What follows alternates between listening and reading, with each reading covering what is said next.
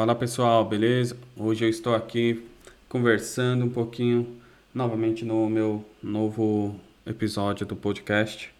É, hoje eu tive vontade de conversar sobre um tema bem interessante que vem surgindo cada vez mais entre os meus colegas aqui na é, de trabalho, que desde que começou a pandemia, é, podemos dizer que estamos com mais hobbies, é, temos mais hobbies. É, mas é, isso daí é meio que óbvio, porque quando você tem que trabalhar de casa, você passa muito mais tempo em casa e senão você vai ficar meio doido e você vai querer é, se desestressar um pouquinho mais e você vai utilizar o seu tempo mais livre para fazer alguma coisa que você tenha vontade, como por exemplo, você vai querer, se é programador, você quer estudar uma nova linguagem, ou então você vai querer é, tocar mais um instrumento musical que você estava com vontade de tocar. É, no meu caso, eu tenho alguns hobbies, eu não tenho um só.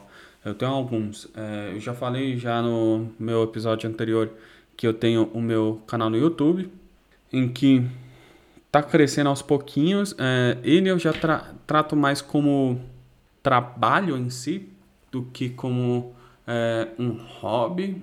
Por que hobby, não como hobby? Porque quando você trabalha, você tem um hobby, você tem aquela despretensiosidade de querer focar naquilo para transformar aquilo em alguma outra coisa. É, por exemplo, eu tenho um, um, outro hobby que é beber whisky. Eu gosto de apreciar whisky. Eu gosto de pegar um whisky novo, experimentar ele, comparar com algum outro e assim por diante eu gosto de beber ele, só que em nenhum momento eu vou ter vontade de ser um sommelier ou mesmo trabalhar numa destilaria. Não é o meu interesse. Então, existe um certo limite. É, é, eu costumo até dizer, eu postei até no Twitter, em que o bom de trabalhar com. Trabalhar, assim. O bom de trabalhar num hobby, né? Tipo, ter um hobby, você pode cometer o erro que que quiser e ninguém vai te julgar, porque é um hobby. Então, se eu estou bebendo um whisky em que ele tem um sabor de baunilha eu acabo falando, nossa, eu senti um gosto de caramelo, que se dane, não tem o porquê que eu tenho que ser assertivo. O legal de hobby é isso, você não precisa ser é, muito canônico nessa parte, a não ser que você queira, claro, a não ser que você queira. E como já falei, eu, o meu hobby que eu trato mais como como trabalho é o YouTube, né? O meu canal no YouTube, com o meu próprio nome, e esse podcast. Esse podcast não, não vou nem tratar como um, um hobby, porque eu não tenho interesse, não tenho um, um foco de fazer ele crescer. Ele tá aí. Se alguém gostar, vai escutar. Se ninguém gostar, tudo bem. Eu vou continuar postando coisa porque às vezes eu quero simplesmente falar e ter em algum lugar gravado é, como conversar com alguém. É, é a mesma coisa que eu conversar para um monte de gente que não está escutando. É, mas ao invés de eu simplesmente falar com as paredes, eu acho legal de ter um podcast. Um outro hobby que eu tenho, além do, do whisky, é fotografia. Esse hobby surgiu devido ao YouTube, em que eu acho que eu comentei isso no, no outro episódio, eu não lembro, mas como eu tive que comprar uma câmera, uma Canon, né, para poder gravar os vídeos, e eu não comprei a câmera para ter maior qualidade de vídeo. Eu comprei porque eu queria mais mobilidade, ter um tripé e tudo mais e colocar. É muito melhor do que com relação a é, usar o computador somente. E eu não queria ficar mostrando muita coisa da, da minha casa. É, então eu preferi ter uma câmera para poder ter mais mobilidade. Então, com essa câmera, que é uma câmera, eu diria que é uma câmera de entrada, né, para fotografia e gravar vídeos também. Aí eu decidi, pô, vou tirar uma fotinha. Aí eu comecei a estudar um pouco a, a os três pilares da foto, fotografia, que é o ISO, a, o obturador e o diafragma. Comecei a estudar um pouco. Ainda tenho muita coisa para estudar, porque é, é, são métricas bem, tipo, dependendo de uma coisa que você vai fazer, a outra vai ser impactada. Se você vai ter maior sensibilidade de luz, a velocidade do obturador tem que ser um pouco mais rápida. Ah, mas eu quero tirar foto à noite, então você é, tem que ter um, uma. Se você não quiser aumentar a sensibilidade da luz, né, com ISO, você simplesmente é, você simplesmente deixa o ISO 100, mas o obturador ele tem que estar tá muito mais tempo aberto e também impacta no diafragma e assim por diante. Então eu comecei a gostar disso, porque queira ou não, essa parte dos três pilares é, é física, né? É, porque tem as ondas da, da luz tudo mais em que entra na lente, em que você, dependendo do tempo em que está aberto o obturador, é, uma, é um comportamento, é, se tem um diafragma ah, numa abertura X é um outro comportamento, bem como a própria lente em si.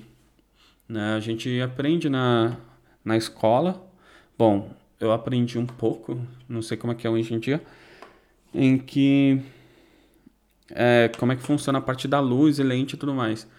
E isso é sensacional, é muito massa. Você pegar, tirar uma foto, aí você fala, nossa, ficou linda. Aí chega o segundo desafio, né? Que é editar a foto.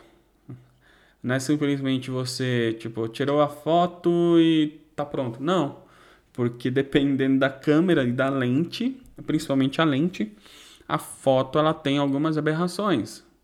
É, que eles chamam de aberrações, em que é, um contorno tem uma coloração diferente, a lente em si ela distorce a foto, aí você tem que pegar e, e se acostumar a mexer, por exemplo, no Lightroom. E cada vez mais que você estuda, mais você entra nisso. E por que, que eu comecei a falar sobre esse assunto de hobby? É, porque eu comecei a conversar com alguns outros colegas do trabalho. Assim como eu, todo mundo está trabalhando de casa devido ao, ao corona.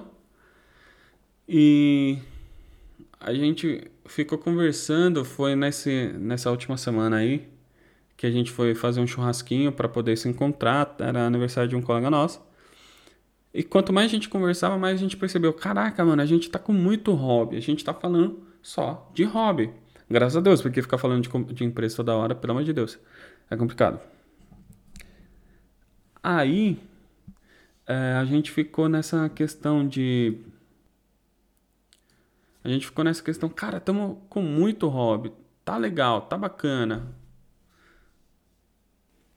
Então todo mundo Cada um tem um hobby em si. O meu é fotografia. É, eu tô com alguns hobbies, na verdade, mas como eu falei, um é mais como trabalho. Por que trabalho, né? Porque se eu fizer crescer o meu canal, se eu tiver a sorte de no futuro meu canal no YouTube ele começar a dar dinheiro, poxa, é uma renda extra que eu tô tendo.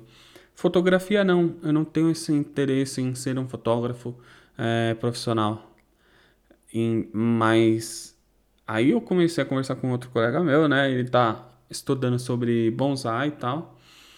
Ele comentou uma coisa muito legal, que eu também é, compartilho do mesmo sentimento. Ele falou, cara, se eu pudesse, eu simplesmente trabalhava com bonsai.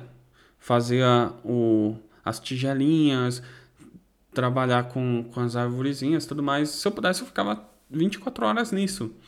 Mas tem a questão de quanto mais o seu hobby se torna trabalho, pode ser que seja chato. Ou não, né? Às vezes você vai gostar, mas é, quando você tem aquela responsabilidade de ter que pagar conta e esse hobby que se tornou trabalho, você acaba tendo aquela pressão psicológica, poxa, eu tenho que pagar conta, tal. Eu faço uma coisa que eu gosto, mas tenho que pagar conta. Da mesma forma eu, eu que não tenho pretensão de de forma alguma é, ser um fotógrafo profissional, vamos pensar por um, uma hipótese, vai. Eu comecei a me tornar profissional de fotografia. Vou começar a tirar foto de casamento, tudo mais. Começa pelo ponto de que eu não gosto de ficar indo em casamento, cara. É legal, é bacana. Só que, cara, ficar indo lá dependendo do, do, do lugar é longe. Dependendo do, da situação é chato pra caraca. Então eu prefiro muito mais ter o meu hobby, eu tenho o meu trabalho, tudo mais. É claro que assim, quando a gente tem um hobby, um hobby basicamente é uma fuga, é uma fuga né? É, é você utilizar o seu tempo que você tem livre para você conseguir, primeiramente, aproveitar mais esse tempo livre e o segundo ponto é que você está tendo uma fuga.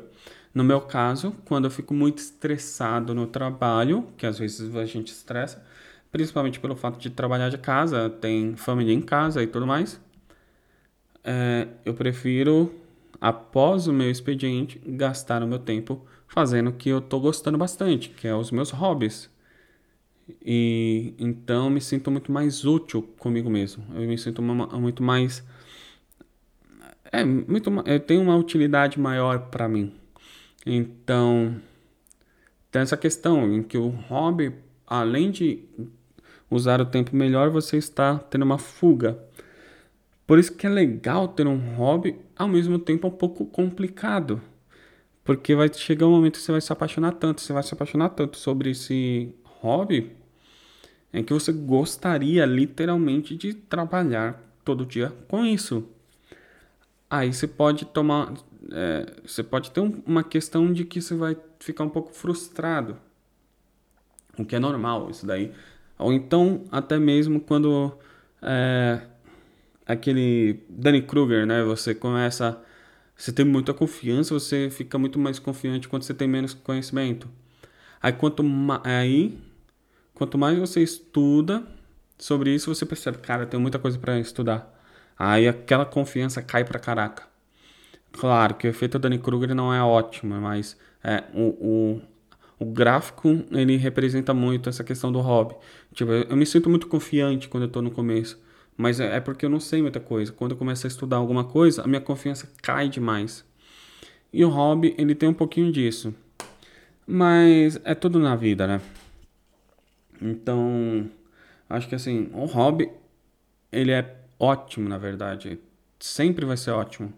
Mas tem essa questão de que, poxa, a gente se apaixona tanto que a gente gostaria de gastar muito mais tempo nele.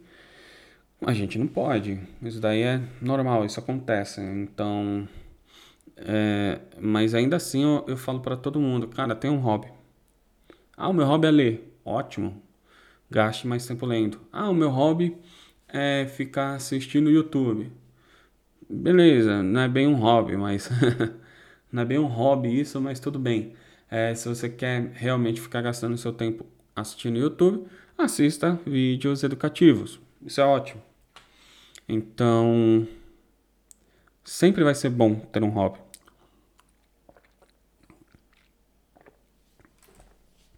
Eu sempre, eu sempre vou sugerir que gaste um tempo é, com, com qualidade, né? Nem que seja, cara, meu hobby é ficar com a minha esposa. Cara, meu hobby é, é, é curtir a minha esposa. Seja fazendo ela as chunchadas, transando ou simplesmente curtindo, assistindo Netflix com ela. Ótimo, ótimo. Você vai, é, um hobby eu, eu, gostaria muito de traduzir como é, utilizar melhor o seu tempo com qualidade. O seu trabalho sempre vai ser importante, né? Porque é o que paga suas contas. Então eu percebi isso que a gente tá com muito hobby. Cada um tem um hobby específico. Então eu acredito que muita gente no mundo inteiro tá assim, porque percebeu que se não usar o seu tempo de forma mais qualitativa, você vai ficar doido, você vai ficar insano. Vai surgir vários coringas por aí, né? Então, é, foi percebendo isso daí e a gente ficou percebendo, além daquelas conversas, né, quando você fica conversando com algumas pessoas mais velhas, assim, tipo, eu, eu tenho 32 anos e hoje, né, em que você tá, provavelmente, vendo esse, ouvindo esse podcast, provavelmente eu estou um pouquinho mais velho. E eu converso muito com gente que é mais na minha faixa, entre 30 e 40 anos. E a gente tem aquela questão da nostalgia, né? Aquela aquele momento em que bate aquela saudade quando você lembra daquelas situações no passado. Por exemplo, uma coisa que eu fiquei pensando nessa semana é o quão era legal a MTV nos anos 2000, cara, final dos, final dos anos 90 em que tinha lá o Luau MTV. Cara, é muito sensacional. Tinha também o, o Acústico MTV. Nossa, tinha álbuns maravilhosos que eram lançados pelo Acústico MTV. Não sei como é que é hoje, até porque não assisto mais TV. Não tenho costume mais de assistir TV. É, se bem que eu, eu moro na Alemanha, não moro no, no Brasil. Mas eu não tenho mais o costume de assistir TV mais, então não sei se ainda existe ou se tem alguma coisa um pouco diferente. Embora não tem da MTV. Tem algumas outras propostas no YouTube, né? É, Marrona, eu não lembro o nome, é uns nomes diferentes em que traz é, artistas em que ficam cantando a, os, as músicas deles de modo acústico, né? São propostas muito bacanas, muito legais, mas o acústico MTV era, era único. Era único. E, e às vezes dá aquela nostalgia de você, putz, cara, que época boa, você conhecer aquilo lá, cara. Aí acaba se tornando até um hobby, você fica na nostalgia, né? Porque você começa a escutar uma música. Eu, tenho, eu, eu, por exemplo, tenho uma, uma playlist de músicas no, no YouTube, de clipes, obviamente, é, que eu chamei de nostalgia. É que eram músicas lá do final anos 90, anos 2000, como Creed, sim, eu gosto de Creed. Eu gosto de Nickelback. Me julgue se quiser, eu não tenho problema com isso. É, Creed, Nickelback, uh, Linkin Park. E eu fiz essa. Quando eu fico com aquele sentimento de nostalgia, eu coloco isso daí. Só que nostalgia, muita nostalgia. É, é diferente. Nostalgia não é saudade, né? Saudade é quando você lembra, bate aquela saudadezinha e tal, e tudo bem, você segue. A nostalgia não, a nostalgia é quando você tem aquela vontade de voltar. Aquela vontade de estar lá. Aquela vontade de, nossa, assistir TV, literalmente pegar o seu controle, ligar na MTV. Se eu não me engano, na época em que eu tava em São Paulo era canal 25, eu acho. Eu não lembro, mas a TV fechada era um outro canal. É você pegar o controle e ir lá e colocar, putz, hoje tem Luau MTV. Aí você vê, por exemplo, tem um, uma música da Nostalgia, se eu não me engano, que é da Cássia Eller, cantando Luz dos Olhos. É uma música sensacional, era uma... Cássia Eller era sensacional, então não tem muito o que falar. Só que era um luau, era um luau MTV, cara, era sensacional. E você não, não ia assistir pra ver a apresentadora lá de biquíni. Não, você assistiu porque você queria ver. Você queria ver a, a, o artista lá cantando, fazendo a parte em acústico e tudo mais. É, você assistir, por exemplo, o, o acústico MTV do, do Charlie Brown. Era sensacional, cara. Então, às vezes a gente fica nessa conversa, poxa, aquele tempo lá, era tão gostoso e tal.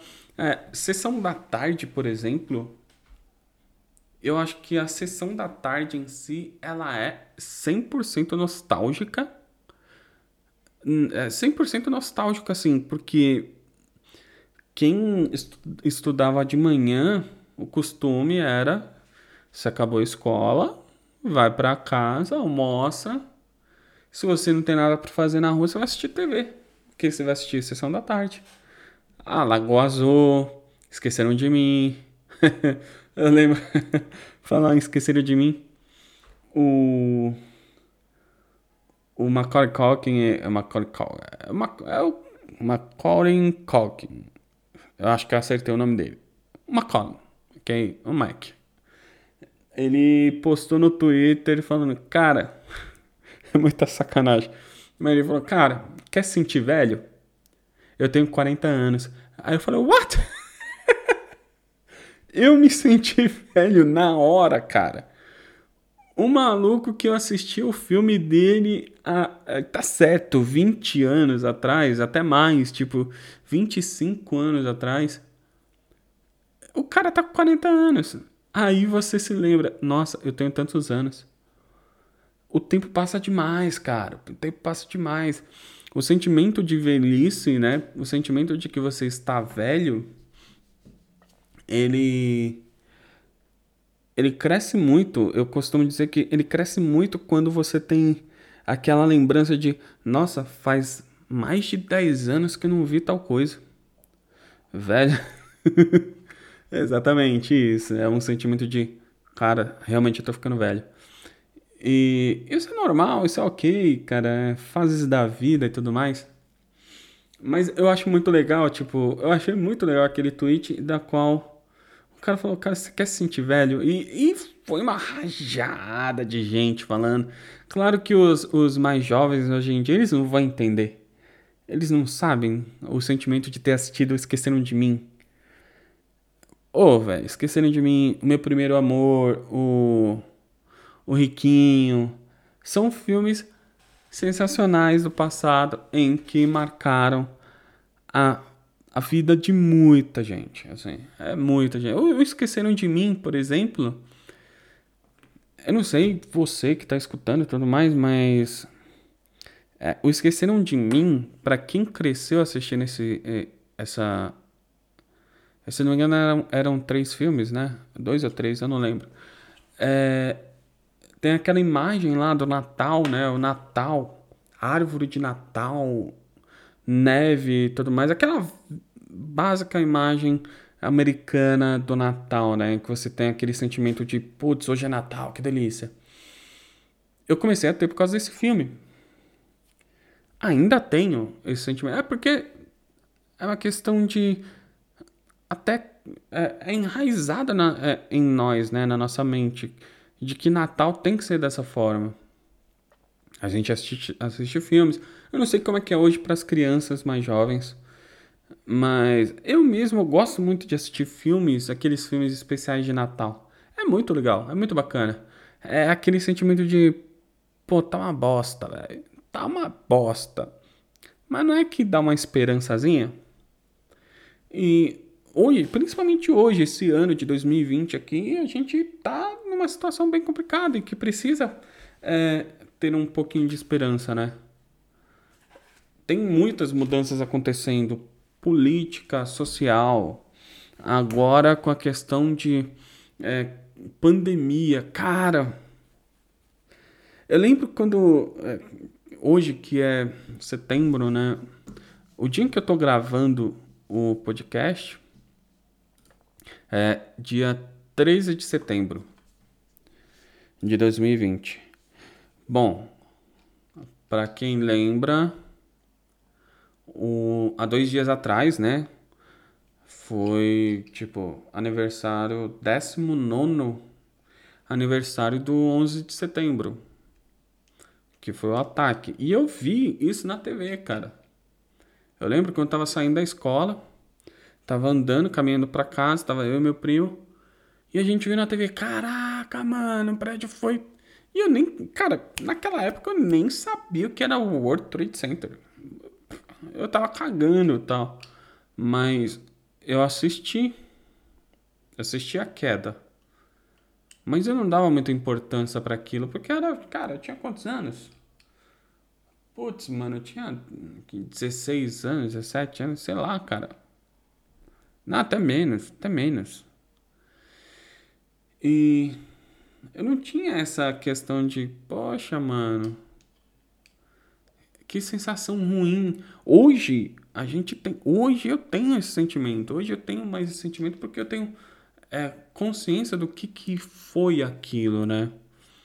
O que que foi aquela, é, tanto que teve até aquela questão do, se não me engano, que a internet deu um problema gigantesco em que os backup, é, tipo, os servidores eram em um prédio, aí você tinha que ter um, um backup, só que o backup era no, no outro prédio.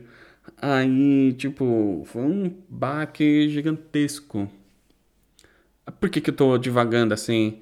É que, queira ou não, a nostalgia. Tem a nostalgia, assim de que você quer voltar para o passado, mas também tem as lembranças, né, do que aconteceu no passado, cara. E da mesma forma que quando 2020, por exemplo, para mim tá sendo um ano é, de muitas mudanças. É, já é o segundo ano que eu tô morando na Alemanha. É, e nesse segundo ano a gente começou já na pandemia forte, teve que fazer o, o, a quarentena. E daqui a uns 10 anos, quem sabe esse 2020 foi um ano que mudou muito para mim. Não só por causa da pandemia, não só por causa do, do fato de que trabalho 100% em home office e tudo mais. Mas pode ser que daqui a 10 anos seja um marco por causa do meu canal, por causa desse podcast aqui, em que talvez alguém escute. É, pode ser por várias coisas, e não só para mim, para muita gente. Aí vai bater. Daqui a 10 anos, por exemplo, fala, cara, 2020, nossa, eu lembro como era assim. Nossa, que nostalgia, era uma gostoso, não sei o que, não sei o que. Mas vai ter a lembrança. Qual foi a lembrança ruim? A pandemia. Centenas de milhares de pessoas morrendo, milhões de pessoas é, se contaminando. Vacina não chega, vacina promessa. Vai ter aquela lembrança, vai ter, é, queira ou não, 2020 vai ser um marco para a década atual isso que eu quero falar, tipo, a, a nostalgia, ela tem um ponto de querer voltar, mas a gente também tem que é, trazer à memória as lembranças, o porquê que a gente gosta daquela época. Mas será que aquela época era, era boa mesmo? Será que agora eu não estou muito melhor? Tá certo que eu costumo pensar às vezes, cara, o ser humano mais sortudo do mundo, eu não sei como é que é hoje, mas pelo menos na minha, minha, na minha adolescência era assim. Mas ser humano mais sortudo do mundo, a não ser que tenha problemas sérios familiares, é o, a criança e o adolescente. Por quê? Vamos lá. A não ser que a criança e o adolescente tiveram que, por exemplo, trabalhar, foram forçados, ou mesmo passaram por abusos e tudo mais. Vamos, vamos pensar no geralzão, tá? No, no, no geralzão. Aquela, criança que o único trabalho dela é tirar boa nota. Em que você, você confia, você tem a confiança de que seu pai, sua mãe vai pagar as contas. Aliás, você nem tem noção do que, que é o dinheiro, do que, que é trabalhar com dinheiro. Eu lembro quando eu comecei a trabalhar, cara. Trabalhei de um ano, um ano de telemarketing para a Telefônica. Quando eu recebi o meu primeiro salário, quando eu vi o, o Olerite, aí eu entendi o, o, aquela, aquela frase lá, abrir a cebola. É muito imposto, cara. Aí você pensa, nossa, que saudade de, de ser adolescente. Porque você fica naquele sentimento, caraca, mano. Que isso, velho? é muita responsabilidade. Aí você vai ficando mais velho, você vai tendo mais responsabilidade. Você casa, mais responsabilidade. Você tem filho, mais responsabilidade. E quanto mais velho você tem, você mais tem nostalgia. Daquele tempo lá em que você não tinha tanta responsabilidade, em que você simplesmente tinha que tirar uma boa nota, em que você podia só sentar ou deitar e assistir TV, ou mesmo simplesmente é, ficar jogando videogame. Cara, mas ainda assim é, é algo interessante, é um sentimento interessante. E também, agora dando um pouquinho um gancho lá do hobby, às vezes o seu hobby que se tornou um trabalho, você fica com aquele sentimento de nostalgia do momento do hobby. É difícil, é, é raro às vezes você conseguir transformar o seu hobby em um trabalho, mas às vezes você tem aquele, vamos dizer assim, aquela oportunidade de que, poxa, eu tenho um hobby, eu consegui transformar em um trabalho e eu tô ganhando dinheiro com isso e tal. Mas às vezes você tem tanta responsabilidade que você fica com aquela nostalgia de querer voltar a ser um, um é somente um hobby, né? eu acho muito interessante essa parte de nostalgia e tudo mais. Eu, é, é um sentimento da qual às vezes a gente alimenta de propósito. A gente alimenta de propósito. É... Eu fico pensando assim, a questão de. É, eu gravei um vídeo, por exemplo, para o YouTube sobre comparação, né? Quando a gente se compara com o outro. Mas eu até falo, não, não queira se comparar com o outro, você queira se comparar com você, cara. O seu eu futuro tem que ser comparado com o seu eu de agora. É, a gente que trabalha com programação, a gente fala que o seu maior inimigo é você mesmo de três meses atrás, porque você vai ter que manter o código que você escreveu no passado. E às vezes você fez uma besteira e você fala: Caraca, mano, esse programador idiota. Da mesma forma que quando você vai se comparar com alguém, não se compara com outro, compara com você mesmo.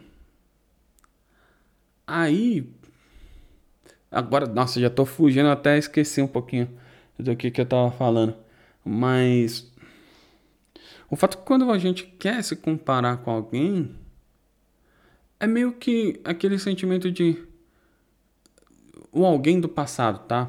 Alguém do passado, não alguém de agora. Tipo, você se comparar com você mesmo de um ano atrás. É uma nostalgia. Nossa, como, eu, como eu era mais magro.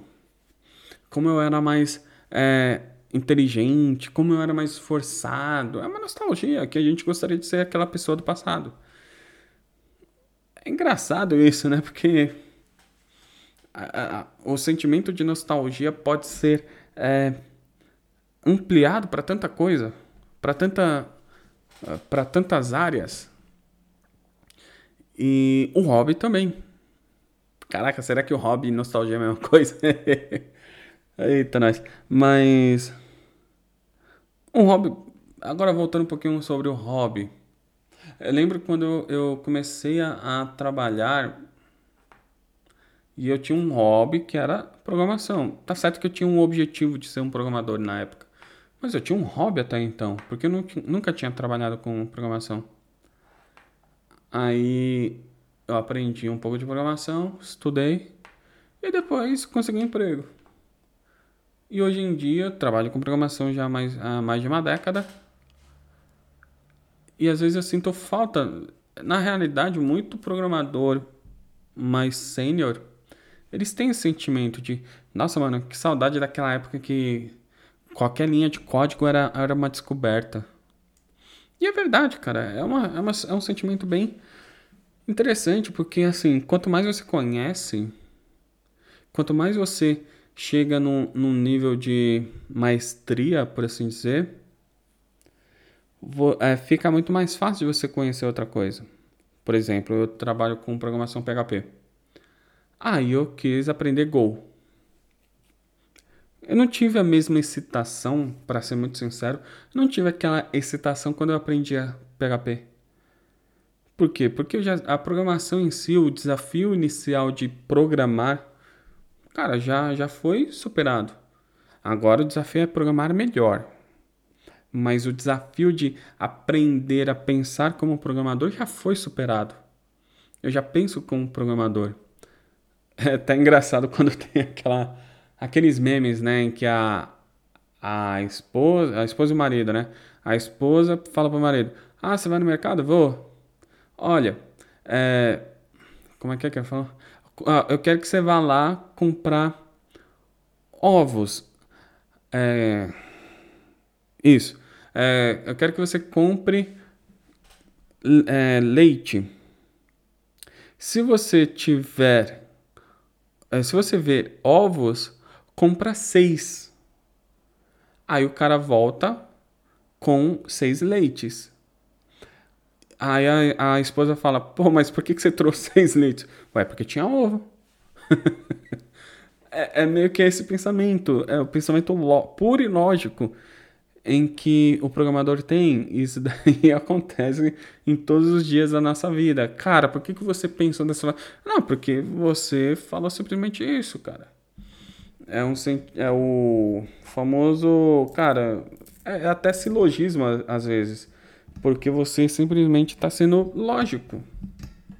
Você não quer saber quais são as métricas totais. Não, você só quer saber o que, que foi falado. Então, a, mente programadora, para quem é, é um, um sênior, tá lá. O desafio maior, assim, o, o desafio Master Blaster de um, um cara júnior é esse. É saber programar. Tanto que o, o, aquele sentimento de querer desistir era muito maior no começo. Era muito maior.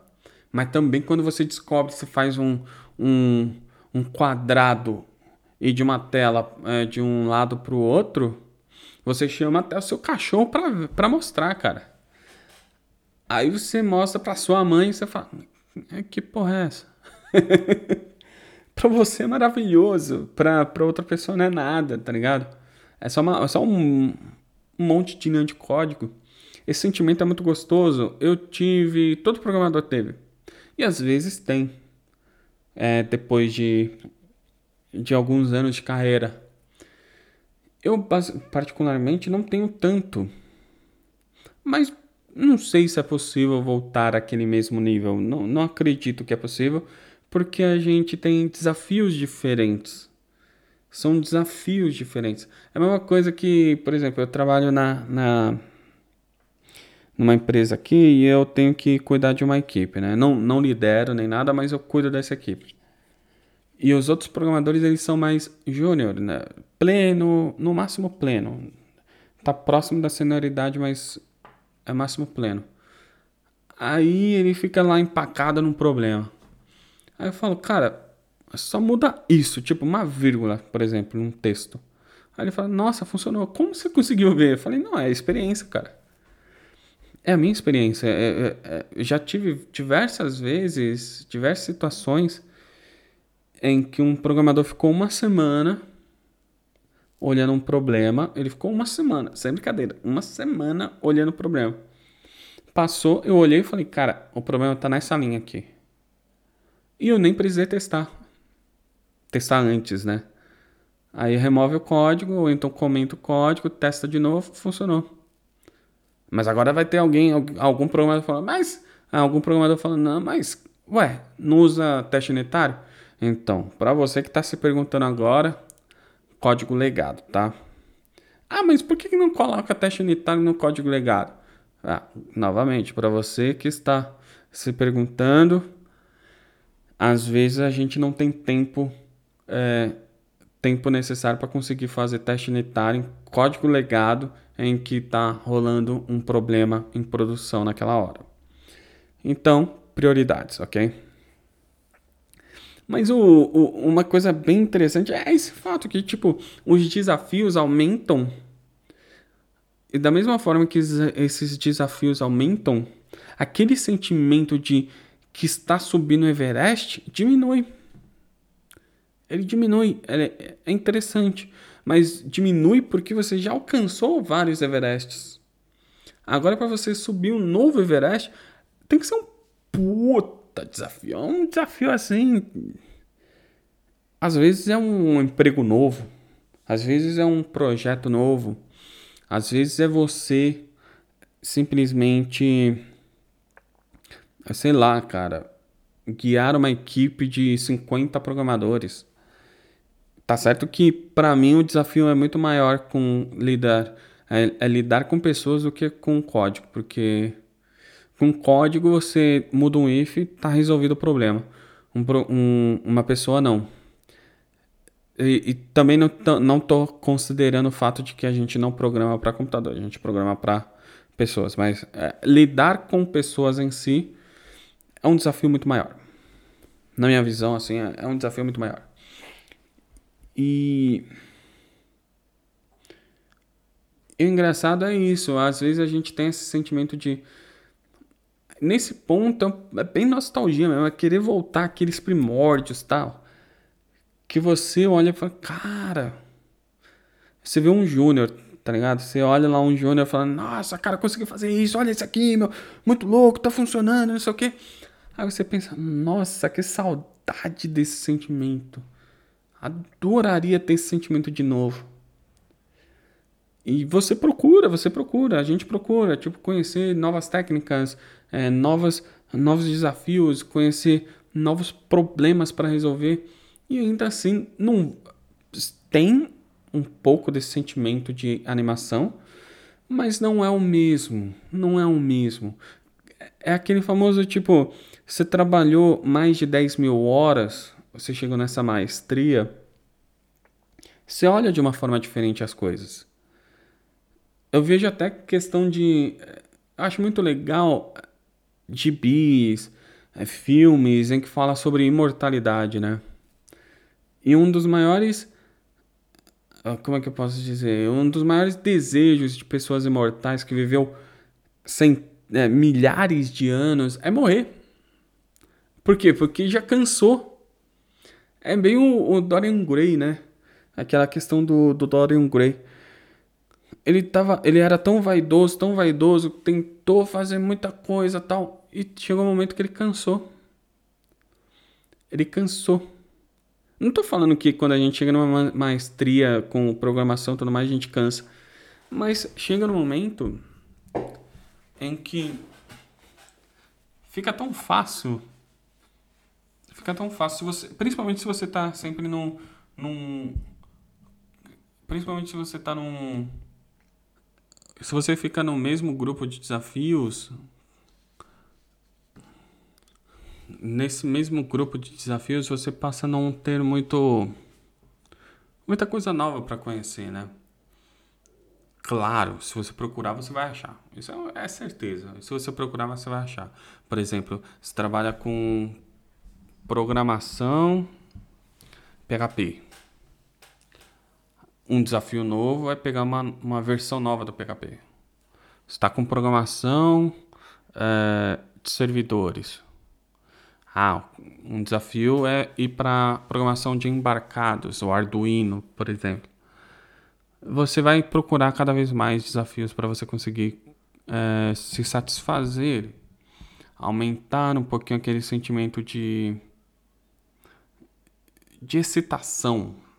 Aquele sentimento de excitação ao ter feito alguma coisa nova. É, um dos hobbies de um colega meu é impressão 3D.